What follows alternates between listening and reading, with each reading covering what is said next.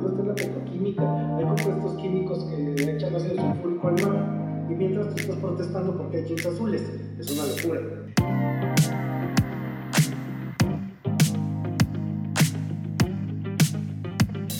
Gustavo Prado es un profesor, curador, conferencista e investigador mexicano conocido principalmente por su libro Mextilo y es director de su empresa Trendo.mx, que es una agencia de tendencias enfocada al mercado mexicano. Si tienen la oportunidad de escucharlo en una de sus conferencias, se la recomiendo 100% y además es un fregonazo y dense una vuelta a su página para leer sus reportes de tendencias.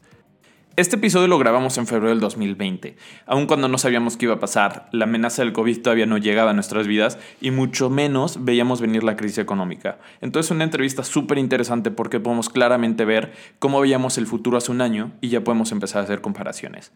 Esta entrevista fue posible gracias al Instituto Municipal de la Juventud de León, quienes me prestaron sus instalaciones y me ayudaron a contactar a Gustavo para la entrevista después de una de sus conferencias.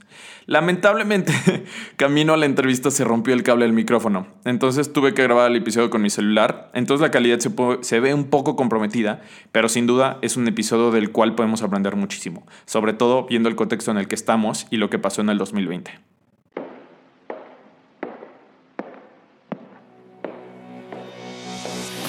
Bienvenidos al Hilo Negro, un podcast en el que hablaremos de moda, emprendimiento e innovación. Un podcast donde a nadie le importa de dónde vengas, porque la industria de la moda es para todos. Bienvenidos al Hilo Negro, con Benjamín Millán. Hola Gustavo, pues bienvenido. Este es este podcast que se llama El Hilo Negro de la Moda, en el que hablamos de emprendimiento, innovación y moda. Es un placer que hayas aceptado, aunque sea acabando este evento. Este... Muchas gracias por estar aquí, qué bueno y pues nada, eh, quería ver si hablamos un poquito de tu historia, que nos contaras cómo, cómo es que te lanzaste, te animaste a hacer la, todo el libro, un poquito de tu background y ahora sí que cómo tu vida te fue llevando hasta donde estás ahorita. Mm, yo hace mucho, mucho tiempo, pero mucho tiempo, estudié diseño gráfico, luego estudié artes visuales y luego estudié una cosa que se llama ciencias de la cultura, que básicamente es como cultura contemporánea, etc. Me dediqué a las artes durante buen tiempo y hacía exposiciones, tenía obras artísticas y demás. Y después empecé a ser curador de un museo que se llamaba el Centro de la Imagen y era yo curador de fotografía. Uh, después de eso empecé a ser maestro en universidades y eventualmente eso me llevó a que para preparar mis clases yo hacía como grandes contextos culturales y a esa idea empezar a investigar tendencias y eventualmente dejé de dar clases y puse una agencia de tendencias. Ahora, cuando hice esto, yo ya tenía 45 años y lancé la primera película que se había hecho acerca de la historia de la moda en México. Después de hacer la película Mi Estilo, hice un fondeo que junté 800 mil pesos y con eso hicimos el primer libro de la moda en México. Y de la venta del libro puse una agencia de tendencias y entonces cinco años después esa agencia de tendencias pues ya es un negocio que funciona. Entonces básicamente son una serie de accidentes felices que están basados en algo fundamental. Nunca he creído en lo que debería de ser, sino en lo que es. Y esto, que es como raro, me ha pasado con empresas que les decimos es que pues, queremos hacer tendencias para ti. Y la empresa dice, híjole, pues ya vinieron, o sea, competencia, y ya vinieron unas señoras que hacen tendencias y nos regañaron. Ah, chingada, ¿cómo que nos regañaron? Sí, nos dijeron que tenemos que comprar no adopte, que tenemos que ser veganos y que hay que cuidar al planeta pero nosotros somos una empresa que lo que está es en la etapa de crecimiento y pues la neta esos no son nuestros objetivos. Claro. Entonces ahí hay un problema grande de qué es lo que tú crees que debería ser lo correcto y qué es lo que realmente funciona en el mundo. Y ese es un problema gigante para el emprendimiento en moda porque no 9 de cada 10, sino 10 de cada 10 que acaban por estudiar carreras de moda creen que tienen que hacer una marca artesanal que rescate la artesanía de México en comercio justo hecho con fibras naturales, que tenga problemas de diseño nunca antes vistos, o sea, esto es más que Yamamoto, y que deba de ser de un tiraje muy corto. Y esa es la razón por la que absolutamente 10 de cada 10 quiebran, porque no son realistas, no están viendo qué es lo que quiere el mercado, no tienen idea de cómo producir algo que sí es lo que quiere la gente, porque lo que uno cree que quiere la gente no es lo que la gente quiere. Okay. Aquí Gustavo nos hace un comentario muy interesante. Muchas veces como diseñadores venimos a haber estudiado a las grandes marcas y vemos ejemplos como Nike, Burberry, Gucci, que todas estas son marcas aspiracionales para la gran mayoría de los mexicanos. Sin embargo, nosotros como emprendedores tenemos que conocer el mercado en el que estamos y muchas veces nos tenemos que hacer preguntas adicionales más allá de las tradicionales de quién va a ser tu cliente. Creo que aquí debemos añadir cuántos de nuestros clientes realmente existen antes de empezar un emprendimiento.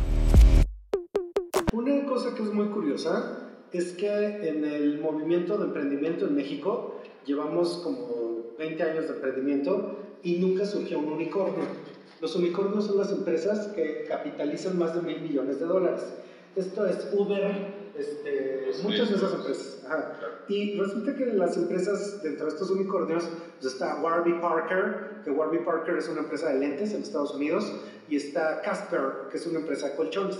Entonces aquí en México eso se copió exactamente igual, se llama Ben Frank, la de lentes, y se llama Luna, la de colchones. Y son empresas que sí funcionan. Pero entonces eso es muy curioso porque podemos copiar en chiquitititito el esquema de los mega unicornios del mundo exterior, pero hasta la fecha nunca ha surgido un unicornio en México. Y si uno de repente lo pensara, hay empresas increíblemente exitosas que no están copiando nada de afuera, como por ejemplo la Casa de Toño, que es una, un restaurante que vende pozoles en Ciudad de México, pozoles y quesadillas, pero que está basado en tecnología, innovación, rapidez y servicio y resulta que es un negocio millonario. Entonces, eso es lo que realmente quiere la gente porque es proveer de servicios a la base de la pirámide en México. La base de la pirámide es que en México de cada 100 personas solo 4 ganan más de 13 mil pesos. Entonces, olvídate de vender cosas de eh, algodón orgánico en mil pesos. O sea, tienes que pensar en las 96 personas que sí te van a comprar algo que tiene que estar hecho de manera masiva a un precio muy bajo y que con eso vas a poder hacer un negocio. De hecho, en León, que es la capital del calzado mexicano, pues el calzado mexicano es un zapato que anda en 60 pesos, porque es el zapato del uniforme escolar y que esto se compra en supermercado. Y cuando la gente empieza a hacer un zapato hecho a mano, con piel ecológica, este, curtido, conocen tantas cosas, pues está saliendo a mil pesos de precio, etcétera, lo cual es una locura porque no hay mercado para esas cosas. Si tú tienes dinero para comprarte un zapato de 3 mil pesos, pues te compras unos Yeezy o te compras algo que no va a ser un calzado artesanal. O sea, no están pensando que eso que están haciendo no le interesa a nadie, no es relevante y no importa. ¿Y qué hay de hablar de un mercado global en el que en México podemos hacer diseño, pero vender para el extranjero, para ver los países primermundistas que sí pueden pagar este tipo de cosas? Bueno, entonces, a ver, si tú quieres vender a un mercado global, lo primero que tienes que tener es producción. Entonces, si tú tienes producción, resulta que vas a poder entrar a mercados globales, inclusive por internet, si tú quieres. Entonces, aquí hay un fenómeno muy interesante porque resulta que tú como marca mexicana que sí funciona, Trista, este, todas esas marcas que son de pasarela y demás, los han invitado a Children of Town, que es una marca de tejido de punto. Los han invitado a ferias internacionales en Nueva York. Entonces, si yo te invito a una feria internacional en Nueva York, tú tienes que llevar 300 prendas, todas diferentes, tienes que tener tallas, y el primer año no te dejo vender. Y el segundo año no te dejo vender. Y el tercer año no te dejo vender. Y a partir del quinto año ya puedes vender. Porque resulta que los mismos compradores de la feria, después de cinco años de estarte viendo con tus 300 prendas, se dieron cuenta, este va en serio, este sí produce, este sí tiene tallas y la marca ya duró más de cinco años. Yo le compro. Porque si yo te compro a marca mexicana, yo soy Macy's, tú eres una marca mexicana, yo no puedo apostar a que esta vez te compro, te voy a hacer un puesto en la tienda, te voy a vender por mis canales de comercialización y tú ya no existes para el año que entra, porque tú nomás estabas, era tu negocio de niño fresa y no era en serio. Entonces yo no puedo hacer eso, porque quiebro yo. Entonces tienen que estar seguros de que sí puedes producir. Ahora, ¿qué marca mexicana aguanta estar yendo a una feria internacional durante cinco años sin vender? Ninguna porque no tienen producción, porque no están haciendo tallas y porque no tienen punto de, no tienen su producto en un montón de lados. Entonces ahí eso está pasando de que producir de tres en tres, pues mejor no produzcas nada, de verdad, no sirve. Entonces tienes que pensar en cuánto vas a producir. De hecho, una cosa que es bien curiosa es que las licenciaturas de moda todas son privadas excepto la de la UDG. Entonces, fuera de la de la UDG, todas cuestan. ¿Cuánto cuestan? Cualquier cosa que esto sea entre 5 mil y 60 mil pesos al mes. Entonces, ahí tendría que saber la gente que estudia moda que va a pagar la colegiatura mensual y después unos dos o tres años va a tener que seguir pagando colegiatura a los papás para que la misma cantidad que se metía a colegiatura, eso sirva para hacer una marca. Entonces, si le metías 60 mil al mes de colegiatura, al final de que acabes la carrera le meterás 60 mil pesos más de poder hacer la marca. Y ahí otra vez la pregunta, ¿cuánta gente aguanta produciendo? He conocido alumnos muy talentosos que después ya se van a salvar al mundo, etcétera, etcétera. Hay un problema gigante de que la moda cree, de una manera totalmente equivocada, que es la industria que más contamina, ¿eso no es cierto? y que es la industria, en YouTube es bastante interesante. Y es la industria que quiere salvar al mundo, no lo va a lograr. O sea, resulta que esto se va a lograr de maneras totalmente diferentes, pero la moda tiene como un problema de protagonismo, en realidad no tiene. No es la principal fuente de riqueza económica, no es algo que pueda realmente cambiar el consumo. no es tan relevante para cuestiones de, ecología. Para ecología y economía. Ajá. El problema está en las petroleras, el problema está en la petroquímica. Hay compuestos químicos que echan ácido sulfúrico al mar y mientras tú estás protestando porque hay jeans azules. Es una locura. O sea, lo que pasa es que las compañías petroleras lograron desviar la atención. Y en este idealismo escolar, pues es así de, ay, yo con mi marca de comercio justo voy a salvar a los artesanos, que es una soberbia bárbara porque los artesanos llevan 500 años produciendo sus cosas en la escala que ellos las quieran producir y alguien que estudia una licenciatura de cuatro años cree que puede salvar a gente que ha producido durante 500 de la manera que produce con cuatro años de diseño gráfico. No es cierto. O de diseño de moda, diseño industrial o cualquier diseño. Eso nunca va a pasar. Entonces es una soberbia de, ay, yo vengo de escuela universitaria, voy a salvar a estos indígenas artesanales. Los indígenas artesanales si producen así es porque así están contentos de producir. Porque con eso venden, o sea, no trabajan, este, no sé, trabajan el tiempo que tengan que trabajar, la temporada de trabajo, cultivan otro tiempo, hacen sus artesanías otro tiempo y en esa pequeña escala les funciona. Si lo quisieran llevar industrial, ya lo hubieran hecho hace un montón. Y si estuvieran muriendo de hambre, ya Y si estuvieran muriendo de hambre, ya hubieran inventado algo. No sé si ya me va a salvar el chico del INTES me va a salvar la chava de Ibero, me va a salvar el del TEC. Eso no es cierto. Okay. Oye, y checando tu análisis de tendencia 2020, habla sobre caída de la economía y cambios sociales en 2020. ¿Eso cómo se puede traducir a la moda? ¿Las marcas emergentes, emprendedores, cómo se pueden adaptar a este tipo de cambios? Seguido me hablan del comercio de lujo, quién sabe qué será eso, porque en París tú te subes al metro y ves que de repente se sube una chica al metro con sus zapatos Chanel de 100 mil pesos. Entonces, aquí en México, las señoras que tienen una mamá blindada traen bolsa de Michael Kors que cuesta 3 mil pesos. Entonces, resulta que los factores de cómo México consume ropa son totalmente diferentes a, los del mundo. Entonces, aquí, por más que quieras, nadie está comprando zapatos de mil dólares. O sea, los zapatos más caros son como de tres mil pesos. Y eso eran las clases medias que tenían dinero para hacer eso. Pero ahora que viene México 2019, crecimiento cero. México 2020, si bien nos va, crecimiento 0.8.9. México 2021, crecimiento 1.2. Entonces, lo que va a pasar es que esta es una economía más chica, donde la gente tiene menos dinero para tirar ropas muy caras, pero la gente va a seguir comprando cosas que estén a la escala de su precio. Entonces la gente dice, maldita moda pronto. La moda pronto está produciendo ropa a un precio muy barato para gente que no tiene dinero. Para satisfacer la necesidad del mercado. Pero ahí el problema es que se ve, es que en Inglaterra la gente compra playeras de una libra que produce alguien en Turquía ganando el mínimo. Las Primark. Pero esto es México. Entonces aquí la gente gana menos del mínimo y para lo único que le alcanza es para esa playera y esa playera da trabajo en la maquila en Puebla a gente que gana el salario mínimo que con eso en México pues más de no se alcanza. El problema es que uno cree que uno vive en Londres porque nosotros no vivimos en Londres. Entonces si entendemos que vivimos en México, ¿para qué nos alcanza? Para playeras de 70 pesos. No es que, ay, híjole, es que están explotando, es para lo que nos alcanza. O sea, cuando en México ganemos como en Londres, quéjate como si fueras londinense. Pero mientras eso no suceda, no podemos hacerlo. Y la gente en Londres o en Nueva York o todo esto, ahorita, según esto, el, para México el promedio de sueldo anda eh, estadísticamente como en 18 mil al mes, estadísticamente, o sea, nadie gana eso, nadie. Pero en Estados Unidos es como 10 veces más. O sea, el promedio de trabajar en McDonald's a 8 dólares la hora en un día de trabajo y demás, ganas como 180 mil al mes. En Inglaterra igual. O sea, la escala de sueldo con lo que pagan, ahí así es criminal, aquí no. Entonces habría que identificar que tenemos que pensar como mexicano, de acuerdo a nuestra escala económica, para entender qué producir y a qué precio poner.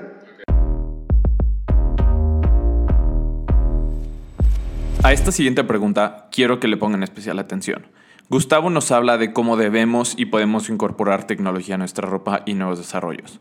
Cuando me platicó, es algo que me abrió los ojos y sin duda es algo que tenemos que tener especial cuidado y atención cuando estemos trabajando o invirtiendo en nuevos desarrollos. Otra cosa, eh, en, tu análisis de tendencias dices que pasando el, el populismo viene la, la etapa transhumanista que va a llevar a la inteligencia artificial. Eso yo como lo traduje es que sabes que los que empiecen a trabajar ahorita en desarrollar marcas, ahora sí que sentar las bases por inteligencia artificial son los que van a tener la ventaja en el 2030. Sí, No sé cómo lo ves tú, si lo interpreté bien, ¿qué, qué más nos podrías hablar de eso? Absolutamente cierto, porque hay un problema fundamental. La moda no va a salvar al mundo, eso ya lo tenemos muy claro.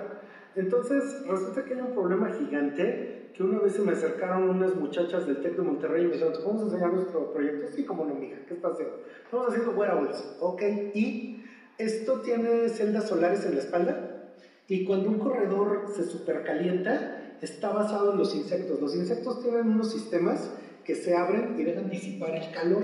Entonces, gracias a la energía de las celdas solares, esto tiene unos sensores que detectan la temperatura del cuerpo y cuando el corredor se calienta, se abren y liberan calor. ¿Cómo lo ves? No va a funcionar.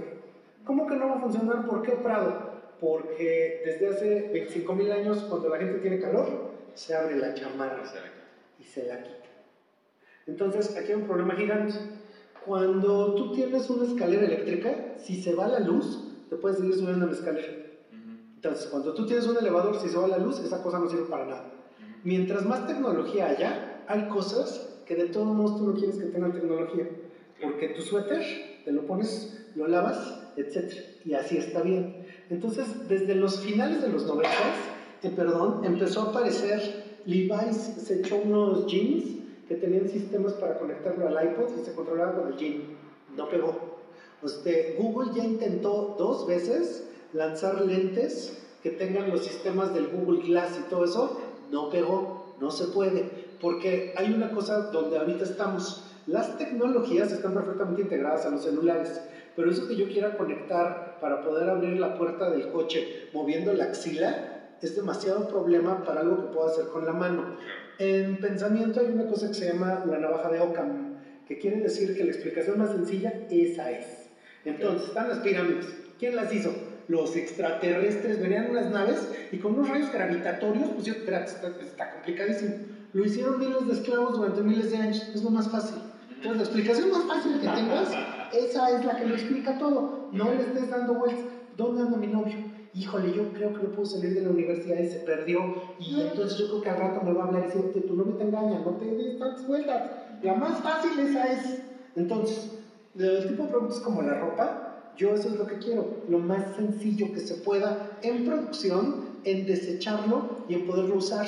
Y cuando yo tengo una prenda que depende de estar cargada con energía, que no puedo lavar porque se echa a perder el circuito, y que eso me permite controlar mi tornamesa de DJ, ¿cuánta gente es DJ? Nadie, o sea, a escala mundial. Entonces resulta que el problema de los wearables es creer que la tecnología realmente va a entrar en todos los objetos de consumo. O sea, yo acabo de cambiar toda mi casa a, ok Google, turn on all lights. Entonces todas pues, ya no puedo apagar la luz más que hablando con la cosa esa. Si la cosa esa se va el internet, a ver cómo apagas los focos. No se puede. O sea, no es que más tecnología significa algo mejor, ¿eh? Entonces eso es un problema fundamental de que tú nunca vas a querer que haya microcircuitos en tu lasaña. Porque tu lasaña la comes, la metes en tu pancita y después le haces popó. Muchas gracias, que no tengas circuitos. Entonces ahí hay un problema bien grande de que aún llegando el transhumanismo, si la ropa toda se va a volver tecnológica, no.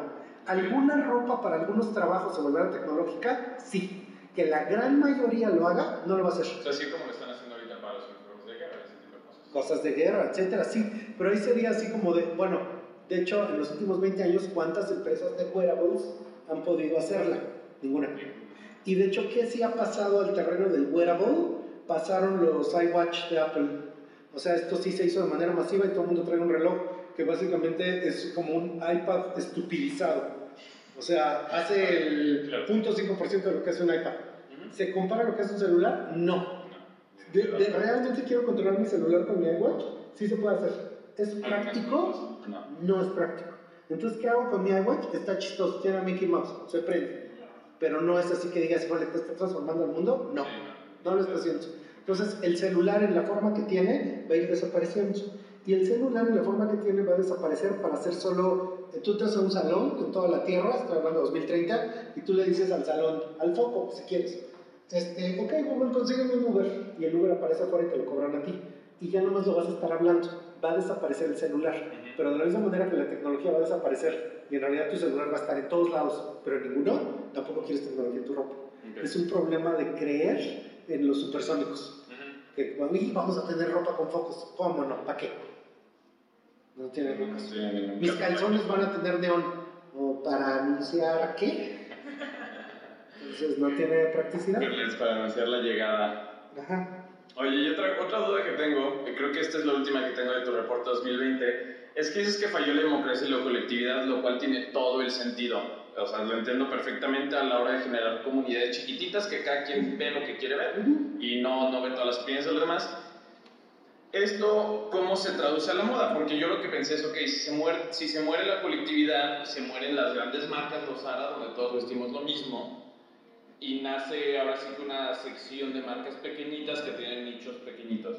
No, pero no estoy seguro si eso se podría traducir hacia la moda o como, o como ahora sí que lo podríamos ver todos los demás. Eh, estamos en diciembre del año 2019, casi empieza el 2020 y a lo mejor lo más interesante que hay en diseño en general es el coche de Tesla que parece que lo pixelearon y está horrible. Ahora, si tú te pones a pensar en la moda que va a existir del año 2020 al año 2040, te voy a decir una escena típica del año 2040 en cualquier calle del planeta Tierra. Va una muchacha en jeans con un suéter tejido y una camisa de franela roja y negra. ¿De verdad? Sí. Porque resulta que en la práctica las grandes pasarelas cada vez tienen cosas más raras. Y lo cual es muy interesante desde el punto de vista del diseño y a quien lo compra, pero el costo va a ser elevado. Sí. Pero en la práctica la gente se sigue vistiendo de una manera muy convencional, porque esa manera convencional es muy práctica.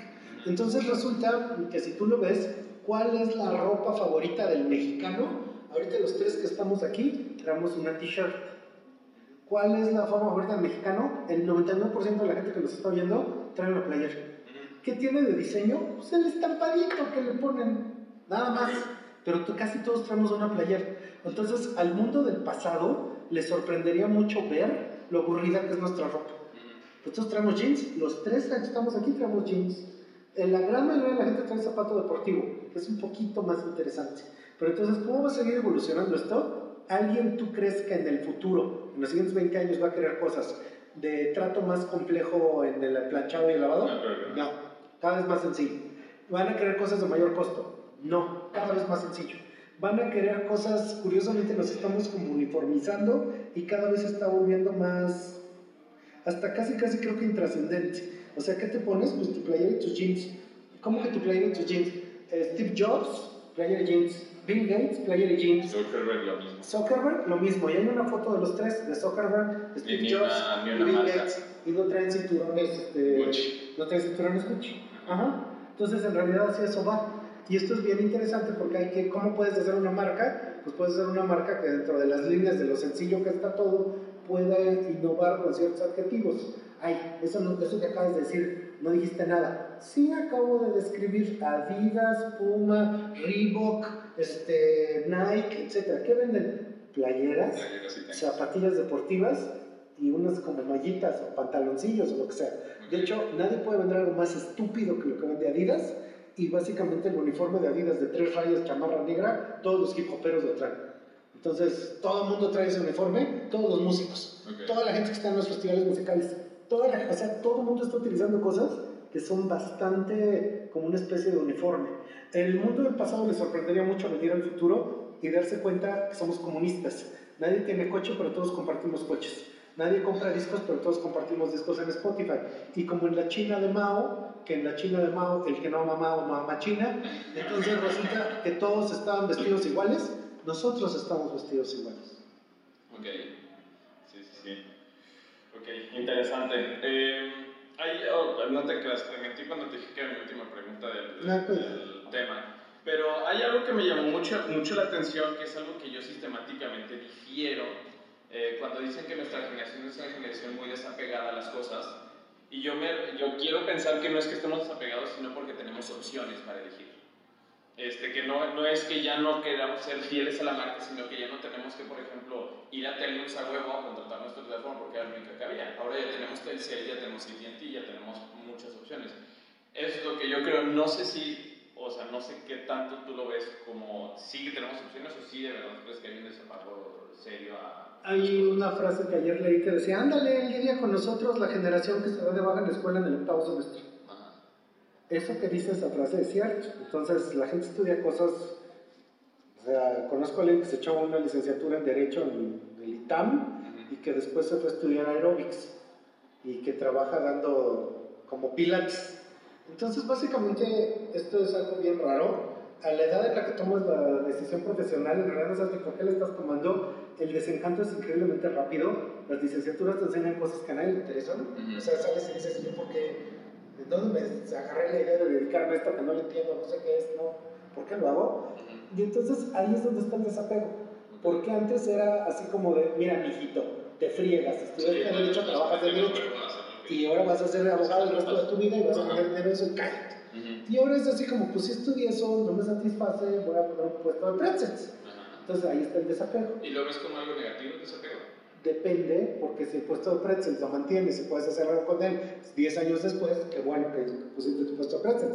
Si al puesto de pretzels también lo ves con desapego y 6 meses después tampoco funcionó, entonces acabas orillándote a una generación entera de personas que todos querían ser DJs en Playa del Carmen y por no ser nada. O sea, eso tiene un problema grande de en qué anclamos la identidad. Y esto es algo bien curioso porque si tú a alguien de hace 50 años le preguntas qué es, pues yo soy abogado, ah, ok. Yo soy mamá, ah, bueno, ¿no? ¿Sabes, ¿Sabes qué es? Y ahora es, bueno, pues mira, yo soy marihuano, este, se me hace que soy transexual. Lo que sí es que, pues, heterosexual no soy, ¿no? Entonces, bueno, entonces, ¿en qué está basada tu identidad? Porque me estás diciendo que te da placer. O sea, con quién te acuestas es quien te da placer. ¿Qué sustancias te metes es quien te da placer? Pero tú quién eres. Y durante muchísimo tiempo había habido un apego muy fuerte a yo soy lo que yo trabajo, en lo que yo creo y la visión de futuro que tengo. Y todas esas están tronadas ahorita. Entonces, de verdad, de verdad, tú no puedes decir que toda tu identidad está basada en que te gusta Billie Eilish, porque Billie Eilish es una cosa completamente pasajera. Dentro de un año ya no es Billie Eilish. Y si tú crees que tu identidad estaba basada en Sia, pues Sia era una señora de la antigüedad que cantaba el 1, 2, 3, 1, 2, 3, hoy me colgaré del candilo y sí. O sea, ¿y eso fue? Ya no sé, ya no me acuerdo. Entonces no puedes basar identidad en cosas tan... O sea, el desapego tiene que ver con que nadie está creando identidades pues, más fuertes. Ay, ¿por qué quieres identidades más fuertes? Porque te sirven a ti. Okay. Pues muy bien. Este, y ya nada más para cerrar, eh, quería repetirte una frase y a la gente que está escuchando esto que dijiste justo en el TED que diste aquí en León, que me encantó, que dices, lo único que va a cambiar el país es gente que piense cómo hacer para que esta realidad sea una mejor realidad y no esté enamorada de las realidades del pasado. Qué bien, es, es, una frase que me encantó que dijiste. Bien. Me felicito. sí, ya fue hace tres años esa TED Talk, ¿no? Muy bien, sí. Muchas gracias. Este... Dicen cosas así que dije que me sorprende mucho. Y me abrazo, me abrazo así, ¡ay, muy sí, es, es una frase que cuando lo escuché me encantó. Este, y pues bueno, pues nada más que agradecerte por tu tiempo y agradecer a, la, a mis rey Macías del Instituto Municipal de la Juventud que nos permitió hacer esto y hacerlo realidad. Y pues, Muchas gracias. ¿Algún comercial que quieras dar a la gente que.? Bueno, que la gente lo siga a través de trendo.mx y en cualquier momento del año que vengan esto, siempre pueden bajar las tendencias en el SlideChart Trendo.mx, siempre pueden ver qué está pasando en Facebook Trendo.mx, los YouTubes en Trendo.mx, todo en Trendo.mx. Oye, última cosa, me sorprendió que fueran gratis los reportes. ¿Por qué? O si nos pudieras explicar rapidísimo, mm. ¿cuál es la, el pensamiento detrás de eso? Trendo está generando al año como unas 5.000 hojas de reporte de tendencias. Entonces yo no les puedo compartir qué les damos de reporte de tendencias a las empresas que nos contratan de alimentos, supermercados, ópticas, este, alcoholes y demás, pero esto que se comparte, pues es así como que el marco general de qué estamos pensando.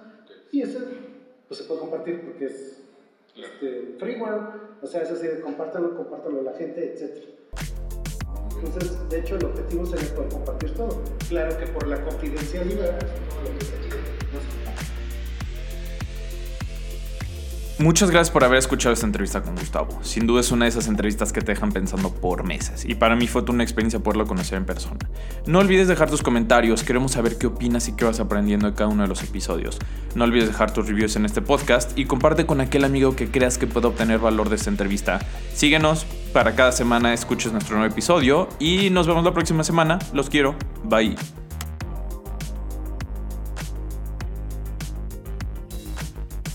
El Hilo Negro de la Moda es un podcast por y para emprendedores en el mundo de la moda. Tenemos nuevo episodio cada jueves y el equipo está conformado por Jacqueline Torres, América Borbón y su servidor Benjamín Millán. Síguenos en Instagram como arroba Hilo Negro de la Moda y yo estoy como Benjamín MX. Nos vemos.